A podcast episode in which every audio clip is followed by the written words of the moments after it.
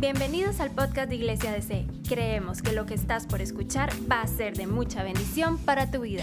¿Cuántos hemos sido enseñados y bendecidos con esta serie, Ojos Nublados? ¿Usted ha podido estar toda la serie? ¿Quiénes no han podido estar toda la serie? No se preocupe, hoy le tenemos un resumen.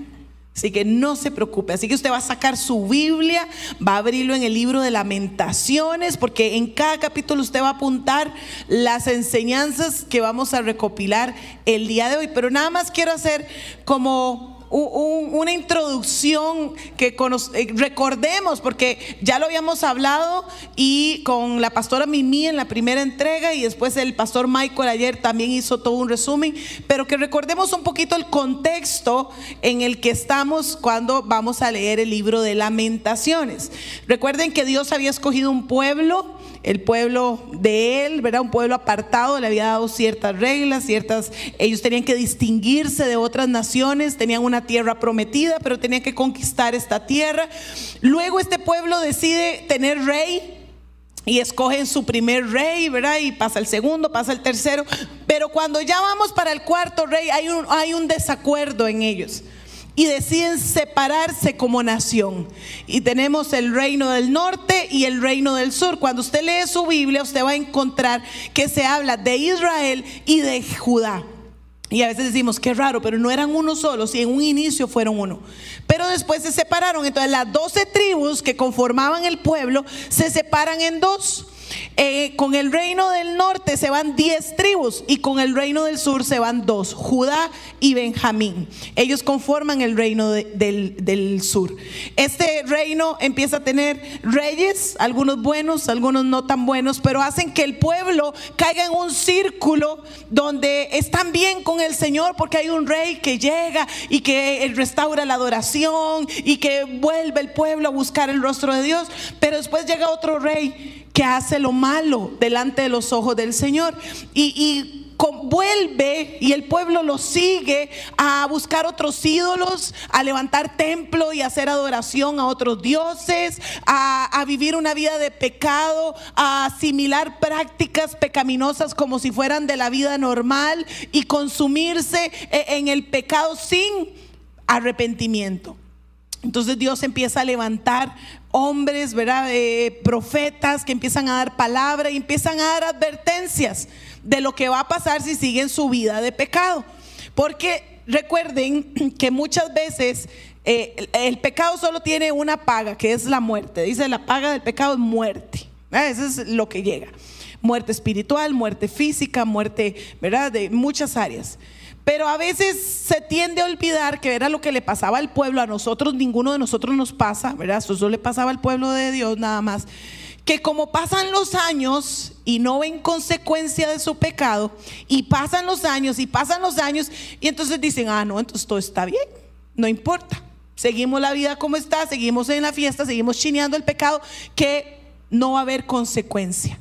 En este punto es cuando abrimos el libro de lamentaciones y está el profeta, se le dice popularmente el profeta llorón a Jeremías, porque los dos libros que tenemos de él es, de mucho dolor.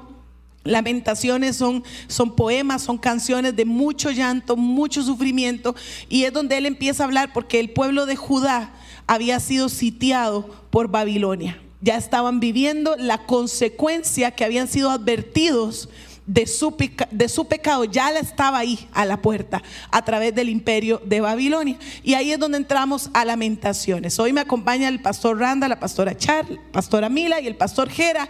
Y vamos a tratar de hacer un, un condensado, un resumen de cada uno de los capítulos y qué aprendimos en cada uno de ellos. Por eso yo le decía, si usted anda a su Biblia, sáquela y usted le pone ahí una rayita y le pone las enseñanzas de ese capítulo. Y si no, tome nota de lo que hemos aprendido durante estas semanas en cada uno de estos capítulos. Y para iniciar, Pastor Jera, con capítulo número uno. Muchas gracias, Gaby. Eh, muy buenos días, iglesia. Gracias. Ah, muy bien. ¿Estamos listos? Va así. Eh, capítulo número uno. ¿Cuál es el tema del capítulo número uno? Yo les voy a exponer dos puntos en los que he centrado y he extraído esta eh, lo que nos trata de decir el, profeta Jeremías. El capítulo 1 de Lamentaciones es sin lugar a dudas la puerta de ingreso a una de las historias más dramáticas y más dolorosas que ha vivido el pueblo de Dios. Eh, como punto número uno, quiero desarrollar que el sufrimiento es profundo. Vamos a ver. El profeta Jeremías nos introduce en este capítulo y nos da a conocer algo muy interesante, nos da a conocer sus propios sentimientos con respecto a lo que él ha visto, porque él desde el inicio vio el sitio, vio eh, el hambre, vio la destrucción, vio cuando los ejércitos ingresaron y vio aquel escenario tan dantesco, tan terrible, cuando eh, fueron eh, muertas miles de personas, unos de hambre y otros a filo de espada.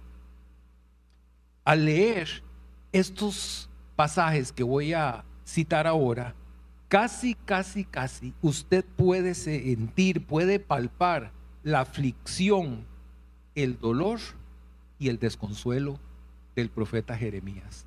Y en un momento habla Jerusalén. Él se atribuye, habla en nombre de Jerusalén. Versículo número uno. La que antes era la reina de toda la tierra, ahora es una esclava. Durante la noche solloza, las lágrimas corren por sus mejillas. Versículo 5. Sus opresores son ahora sus amos y sus enemigos prosperan. Versículo 10 el enemigo la saqueó por completo. Versículo 16. Por todas estas cosas lloro, mis hijos no tienen futuro, porque el enemigo nos ha conquistado.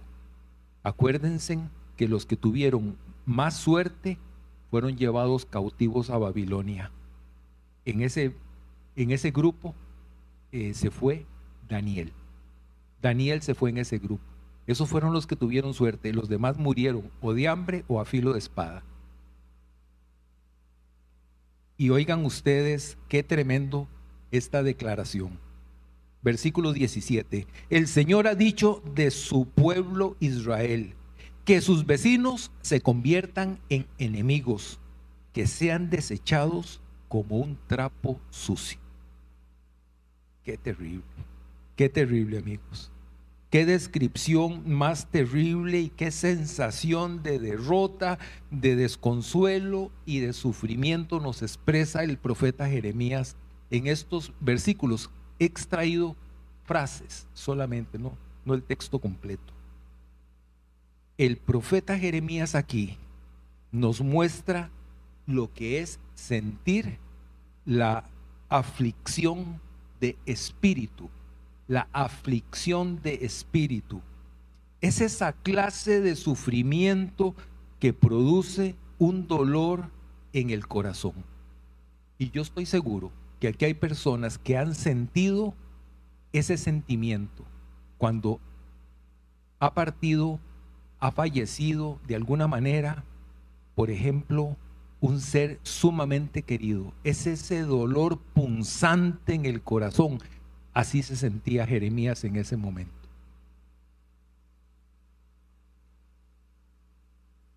Pero ustedes se preguntan, ¿qué fue lo que pasó aquí?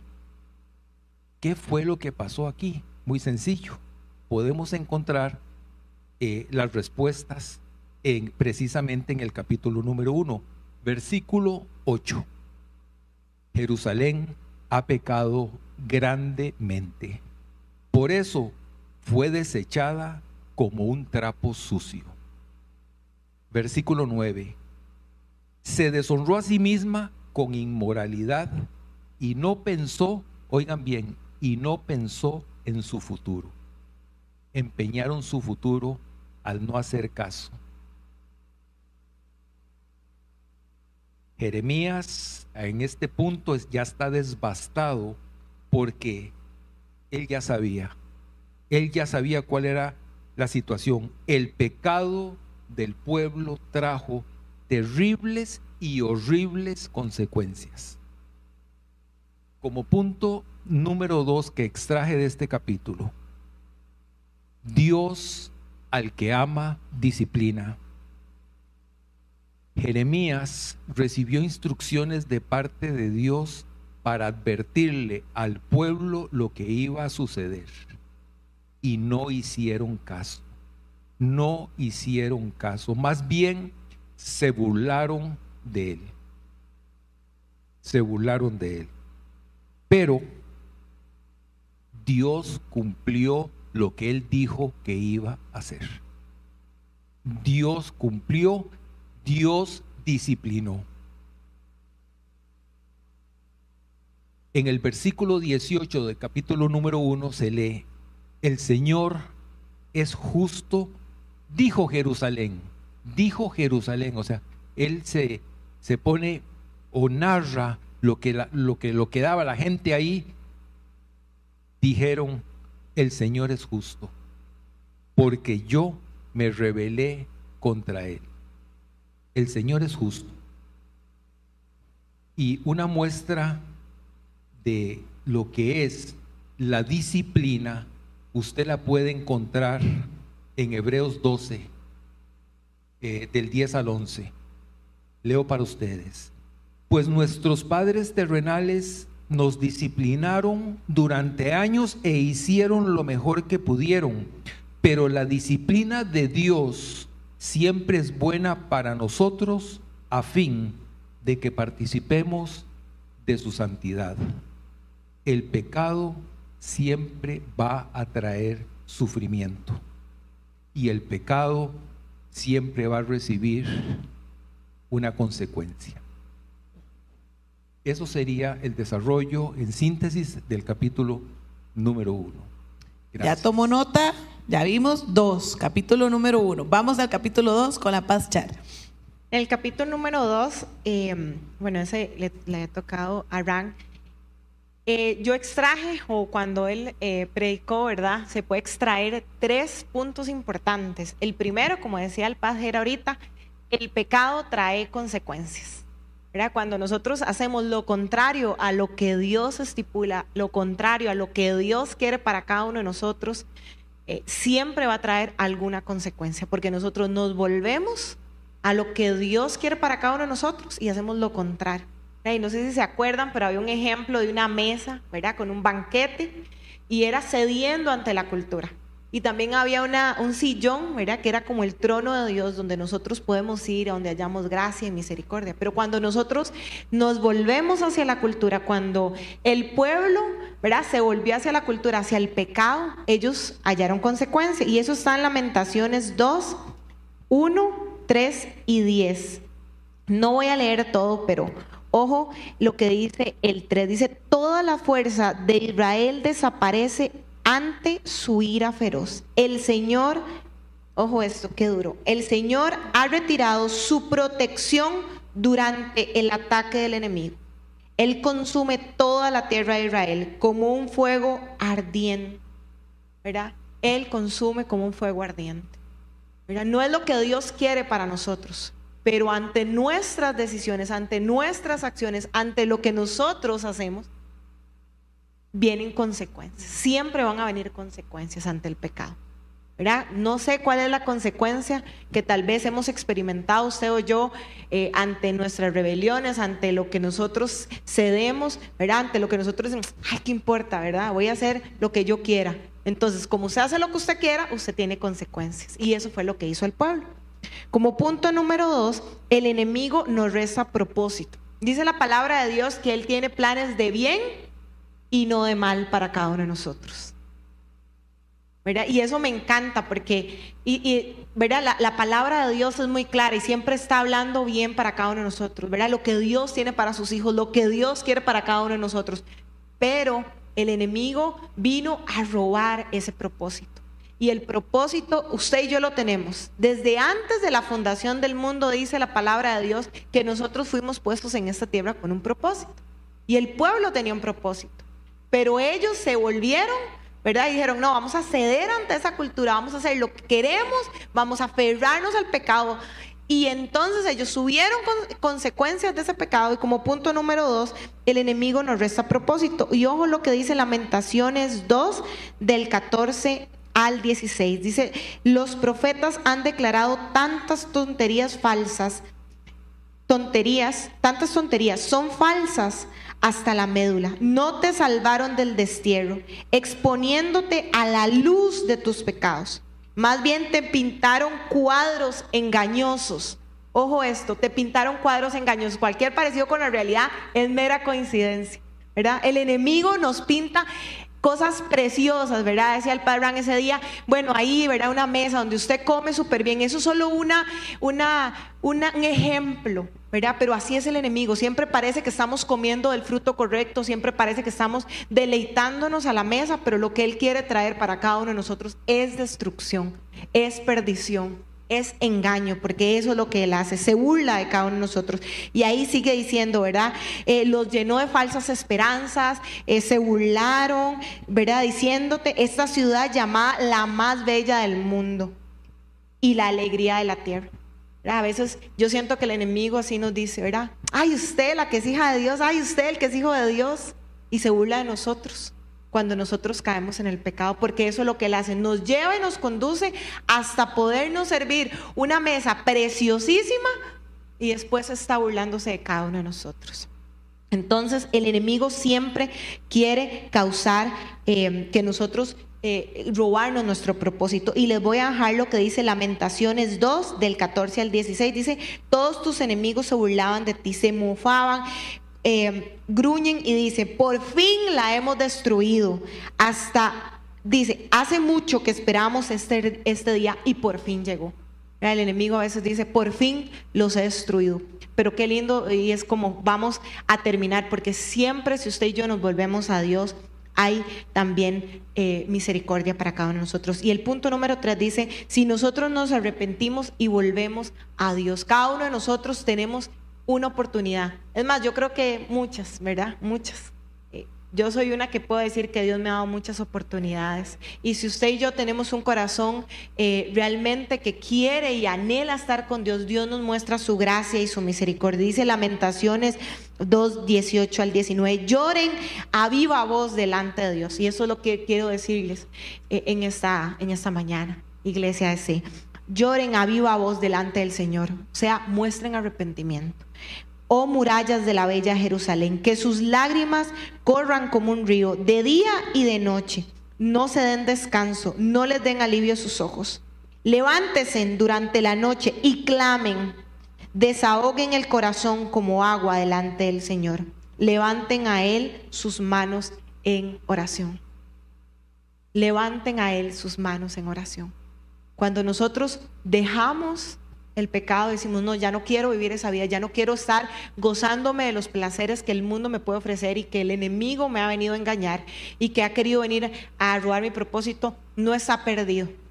¿Verdad? Cada uno de nosotros tenemos un fin que es el que Dios quiere para cada uno de nosotros y ese va a ser siempre el de bien, el de la misericordia de Dios. Y entonces cuando nosotros nos arrepentimos, ¿verdad? Vienen esta, esta actitud delante de Dios. Y es, no es verdad, nosotros clamando a Él, eh, gritándole a Él, ¿verdad? Pero que ese clamor que viene de nuestro profundo del corazón. Y entonces esas son las tres eh, extractos que podemos ver en el capítulo número dos y que podemos tal vez decir, bueno, eso pasó hace muchos años, ¿verdad? O lo que sea, pero qué lindo que lo podamos traer a nuestra vida actual y decir, de esto yo quiero extraer lo mejor para mí. Ah, sí, perdón, capítulo 3. Ran. Hola, iglesia. ¿Vamos bien, sí? Excelente. ¿Están todos despiertos? bueno, en Lamentaciones 3 le tocó al pastor Diego, le tocó el capítulo más largo, eh, por castigo. No, mentiras. Pero bueno, vamos a extraer tres puntos importantísimos de lo que fue este, este capítulo. Número uno, nuestra esperanza siempre viene de Dios. Siempre viene de Dios, ¿verdad? Estábamos viendo, aquí la pastora Gaby hace un resumen desde el inicio, las consecuencias, lo que pasó, lo que vino, pero es importante entender que ante cualquier situación difícil o por causa del pecado nos vemos sumergidos, ¿verdad? Así en el lodo, en así, eso que usted dice, ya aquí no me saca nadie, ya estoy en el extremo, eh, ¿verdad? Siento tristeza, depresión, me siento mal. Siempre, siempre, siempre va a haber esperanza en Jesús. Siempre va a haber esperanza de parte de Él.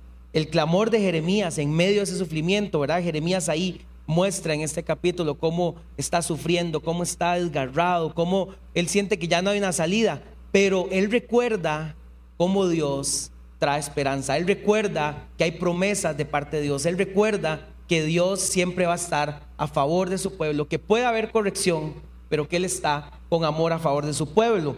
Y vea lo que dice el versículo 21, 22 y 23. Y presten mucha atención porque esto que aquí habla Jeremías nos encanta. Dice, pero esto consideraré en mi corazón y por esto esperaré. Ojo, que por la misericordia del Señor no hemos sido consumidos, porque nunca decayeron sus misericordias. Si nos vamos al, a, esta palabra, la palabra misericordia en el hebreo es Geset y eso significa pacto de amor y amor fiel. Ojo, pacto de amor de parte de Dios y amor fiel. ¿Cuál pacto? El que Él siempre nos ha mostrado. Desde el día uno que fuimos creados hasta el momento en que mandó a su Hijo Jesucristo por nosotros. Siempre ese pacto de amor presente, siempre esa misericordia presente, siempre mostrándonos que hay esperanza. Sigue diciendo el versículo, nuevas son cada mañana, grande es tu fidelidad, mi porción es el Señor, por tanto en Él esperaré, dice mi alma. ¿Hay o no esperanza aquí en, esta, en estos pasajes donde Jeremías está hablando? Aquí Jeremías se sentía frustrado, se sentía triste, pero él ve al final del túnel, dice, no, es que hay esperanza, hay una luz, recuerdo todo lo que Dios trae para mí. Esta palabra vincula compasión de Dios, esta palabra vincula fidelidad de Dios, todo lo que es su misericordia. Por eso es que en Iglesia ese muchos domingos cantamos esa canción que dice, mi esperanza está en Jesús, ¿cierto? ¿Verdad? Yo sé que no canto nada, pero, pero yo sé que ustedes en el corazón lo están cantando muy bien. Como segundo punto que extraemos de aquí es, Dios nos muestra siempre su amor inagotable. Dios nos muestra siempre su amor inagotable. Dios promete su amor y su perdón si nos volvemos a Él. Es importante recalcar. Dios promete siempre su amor y su perdón si nos volvemos a Él. Vemos aquí un canto de fidelidad y de amor a Dios de parte del pueblo. Aquí en Lamentaciones 3, 31, 32 dice, pues el Señor no abandona a nadie para siempre. Aunque trae dolor, también muestra compasión debido a la grandeza de su amor inagotable. Debido a la grandeza de su amor. En medio del dolor, el pueblo, en medio de lo que estaba pasando, Dios seguía mostrando su amor inagotable con ellos. A pesar de lo que el pueblo pasaba, Dios mostraba que estaba ahí para ellos, que los amaba. Dios mostraba decía, hey, hay algo que yo tengo que cumplir. No puedo ser mentiroso a mi palabra, no puedo ser mentiroso a lo que una vez dije. ¿Verdad? Yo dije, si esto hacen, esto puede pasar, hay consecuencias. Pero en medio de eso, a pesar de que lo dije y tiene que pasar, voy a mostrarles mi amor y voy a estar con ustedes.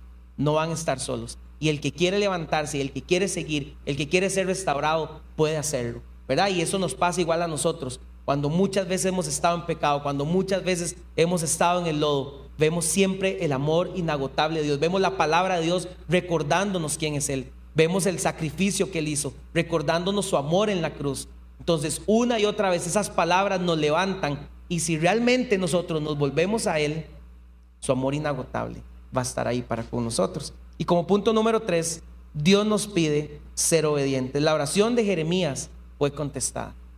Dios le dijo, no temas, no temas.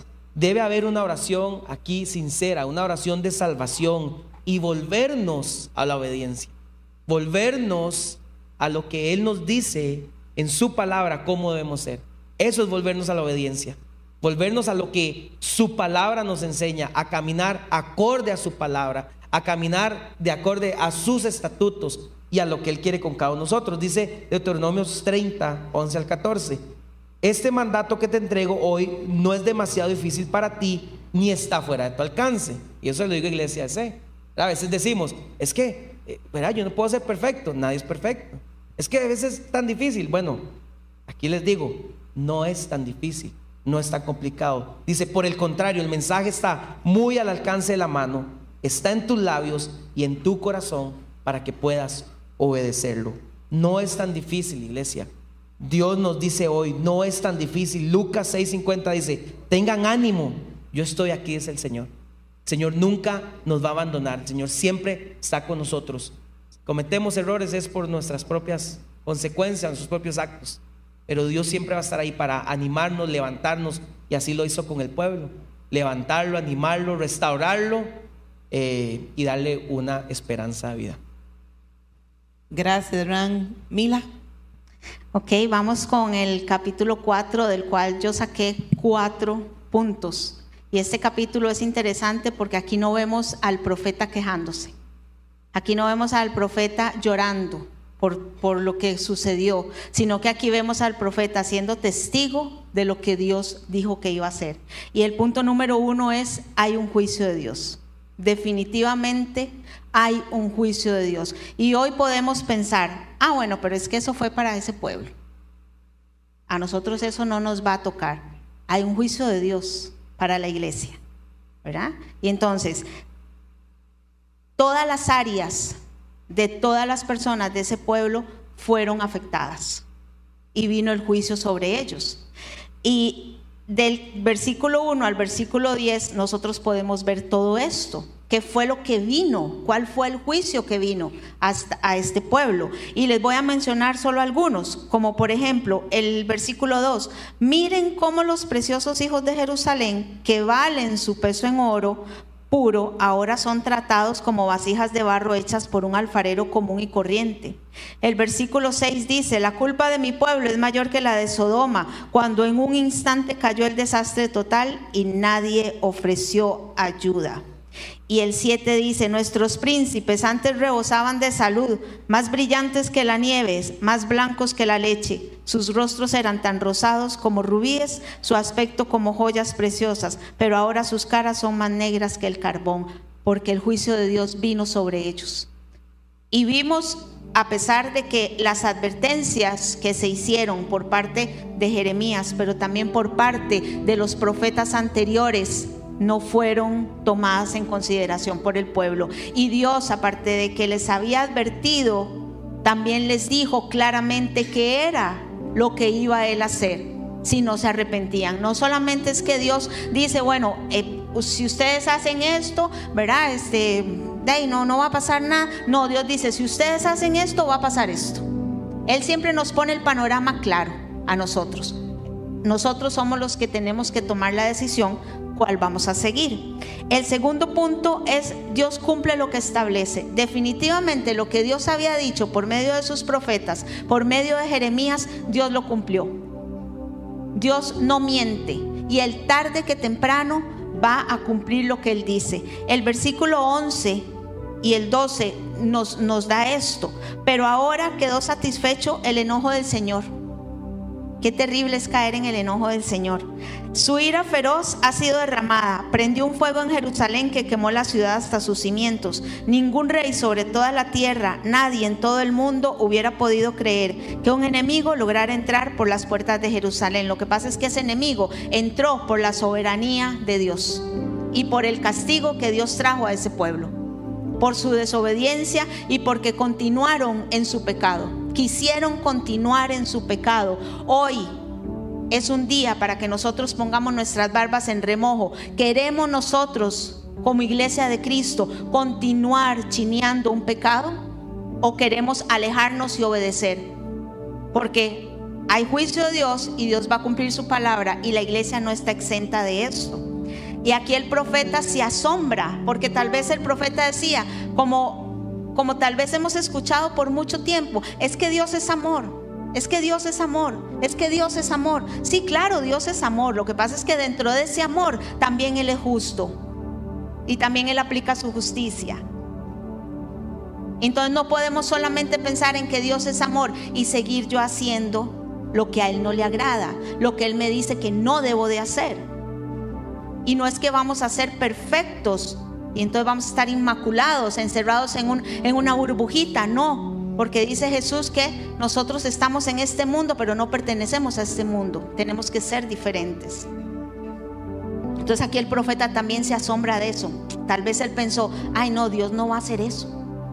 No, no, seguro Dios va, ¿verdad? Va a pasar por alto el asunto. No, Dios no pasa por alto el asunto, ¿verdad? Dios, Dios dice que él al culpable no lo tiene por inocente. El tercer punto es, Dios no puede ser burlado. A Dios no le podemos meter, como decimos popularmente, 10 con hueco. Dios no puede ser burlado. Si nosotros hemos sido sellados como hijos de Dios, tenemos que comportarnos como hijos de Dios. ¿Los hijos fallan? Claro que sí. Pero como dijo mi esposo, también Dios disciplina al que ama. Y entonces Él a sus hijos también los disciplina. Y hijos obedientes aceptan esa disciplina. Pero nosotros no podemos estar diciendo que somos hijos de Dios, pero también hacemos otras cosas que, a Él no le agradan porque Dios no puede ser burlado. Y esto lo ratifica el versículo 13. Dice, no obstante, ocurrió a causa de los pecados de sus profetas y de los pecados de sus sacerdotes. Ellos creyeron que, no iba a pasar nada. Sus profetas y sus sacerdotes creyeron que no iba a suceder nada. Ah, no, no, no, esto, nosotros hacemos esto y, y Dios no va, no va a hacer nada, pero no fue así.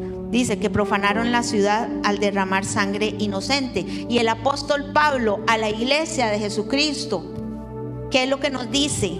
Porque como les repito, podemos pensar que esto fue para el pueblo de, de, Israel en ese momento, pero a la iglesia de Jesucristo también nos dice esto. Dice en Gálatas 6:7, no se dejen engañar, nadie puede burlarse de la justicia de Dios. Siempre se cosecha lo que siembra.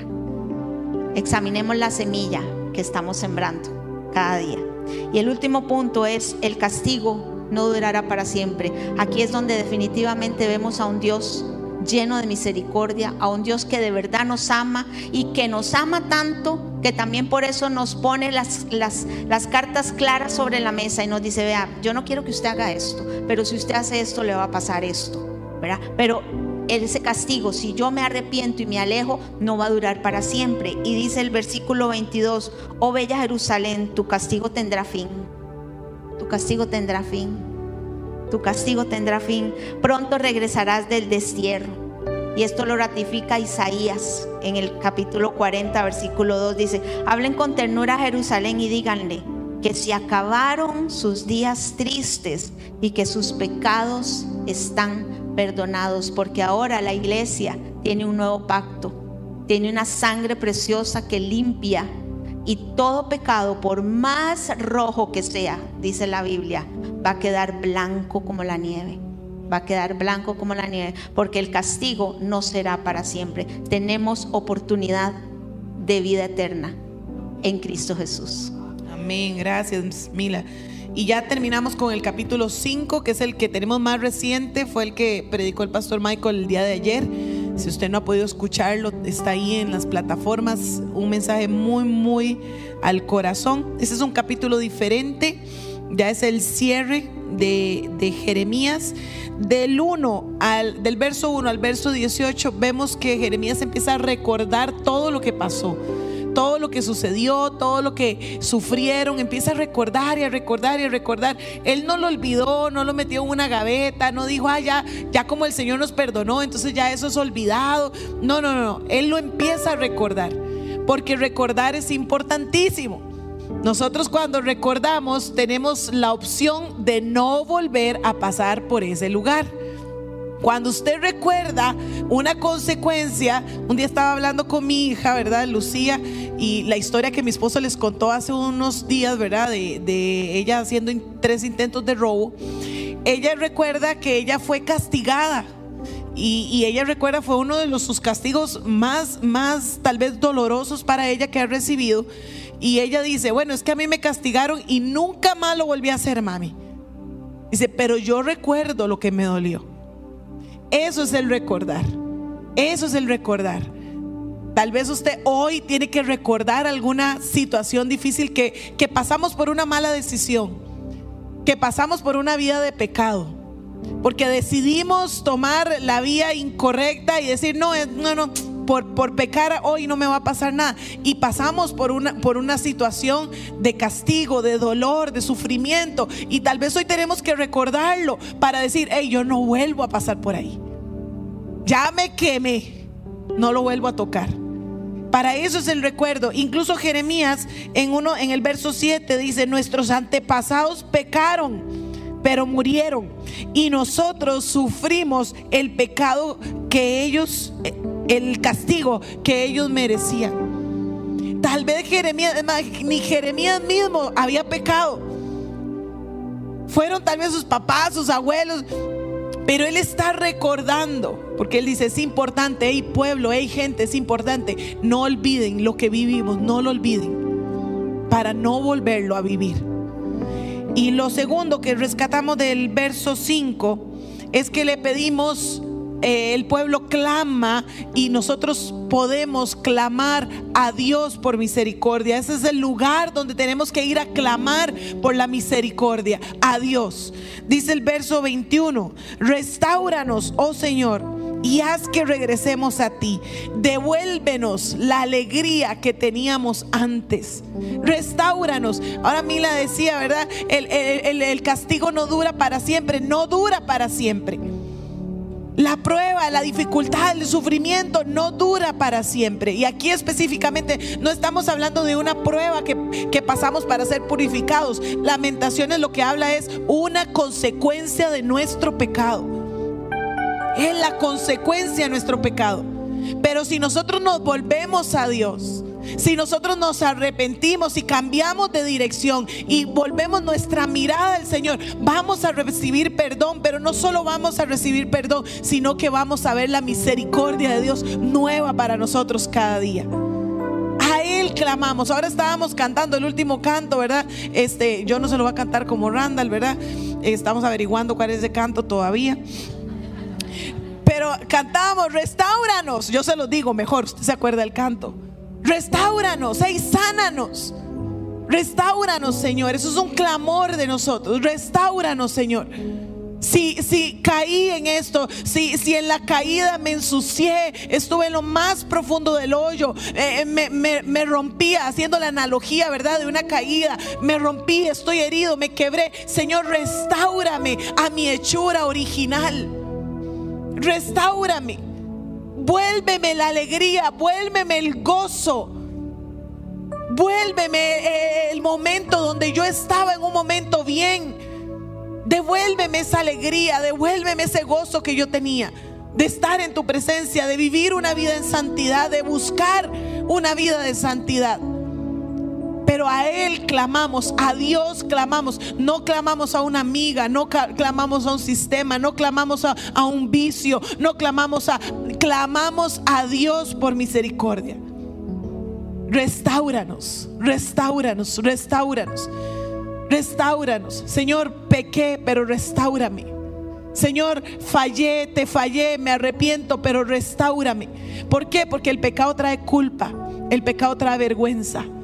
El pecado nos aleja de buscar la presencia del Señor por estas razones, pero cuando nos volvemos a Él y le decimos, Señor, restauranos, entonces el Señor nos vuelve a la alegría que teníamos antes.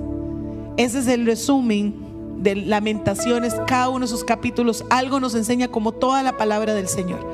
Pero vamos a ponernos de pie porque hoy es una noche, una mañana para que usted tome unos minutitos ahí. Yo quiero que usted, mientras se pone de pie, usted cierre sus ojos y tome unos minutos.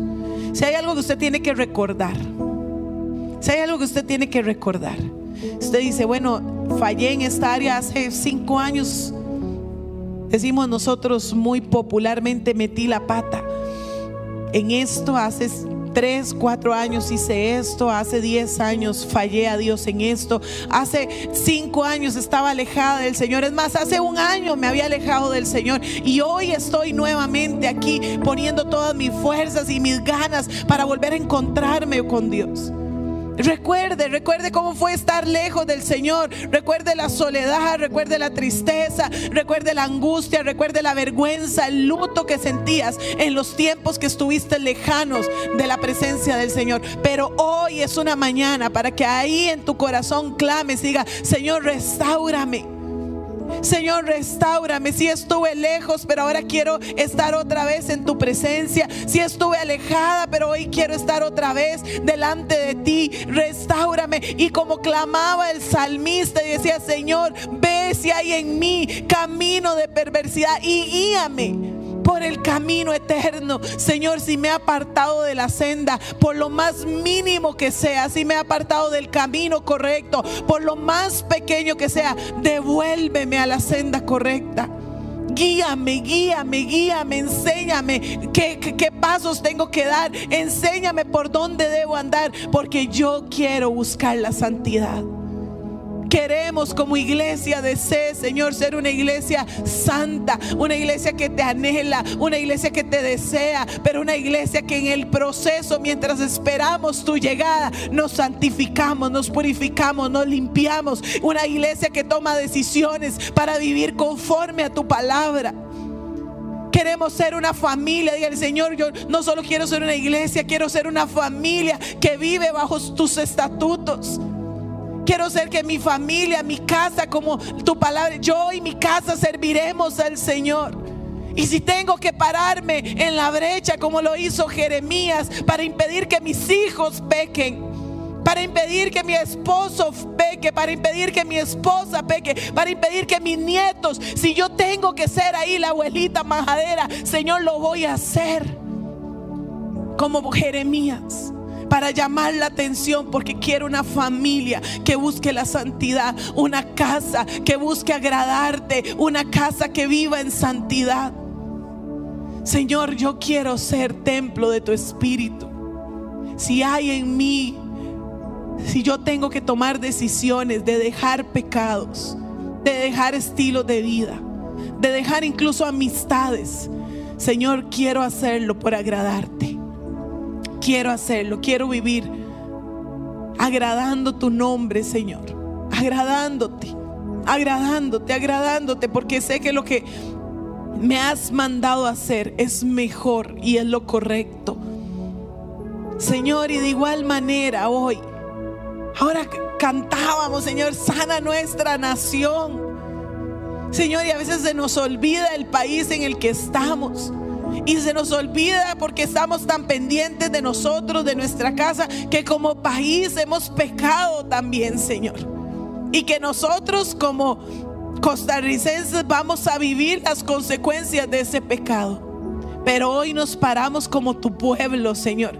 Como esos guerreros, esos atalayas que se paraban en las rendijas de las murallas para, para defender a la nación contra el enemigo, Señor. Esos que se paran en, en la piedra, Señor, en la roca, para estar firmes y batallar, Señor.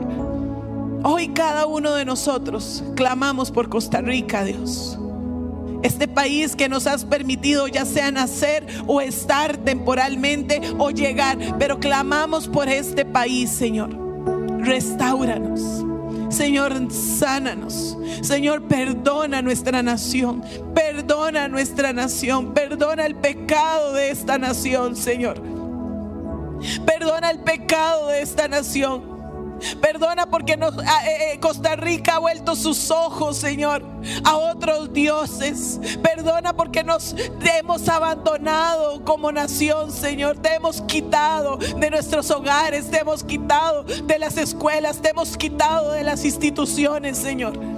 Perdónanos. Perdona Costa Rica, Señor. Perdón, restaura nuestra nación. Restaura este país, Señor, que nos jactamos de muchas cosas, pero otras tenemos que poner, Señor, un alto. Nos hemos vuelto al pecado, Señor. Costa Rica está probando el pecado, Señor. Está probando la muerte de inocentes. Está probando, Señor. Pero restauranos. Restauranos y oramos, Dios, hoy, una mañana, vamos a tomar un minuto para orar por las autoridades que has puesto en este país. Señor, por toda autoridad, empezando desde el presidente, Señor, que ha sido elegido para este periodo, Dios diputados, magistrados, ministros, alcaldes, Señor. Todo el que tenga, Señor, una posición de autoridad en este gobierno. Sabemos que toda autoridad es puesta por ti porque no pierdes el control, Señor, de nada Pero oramos para que sean llenos de tu sabiduría, Señor. Rodea a estas personas que están en el gobierno, en cualquier área. Señor, rodéalo, Señor, de, personas sabias, de personas temerosas de ti, Señor, de personas que, que guían su, su vida a través de, de los principios de tu palabra, Señor. Aun que cada una de estas personas, Señor, tenga temor santo delante de tu presencia. Que tomen decisiones, Señor, con un temor agradarte. Que tomen decisiones para el país, Señor, llenos de tu sabiduría y de tu inteligencia, no de lo que dicen otros, no imitando a otros. Señor, bendecimos al gobierno de nuestro país. Bendecimos al gobierno. Y si hay, hay algo que tienes que sanar, que tienes que restaurar, que tienes que, Señor, que se haga. Que se haga. Queremos ser un- una iglesia que clama por nuestro gobierno y nuestro país. Gracias por Costa Rica, Señor. Gracias porque podemos levantarnos como un pueblo y acudir a ti por misericordia. Gracias, Señor, en el nombre de Jesús. Amén y amén. Puede darle un aplauso al Señor. Gracias, chiquillos. Gracias. Gracias por escucharnos. No olvides compartir este mensaje. Para más contenido e información sobre Iglesia DC, puedes visitar nuestro sitio web iglesiadc.com.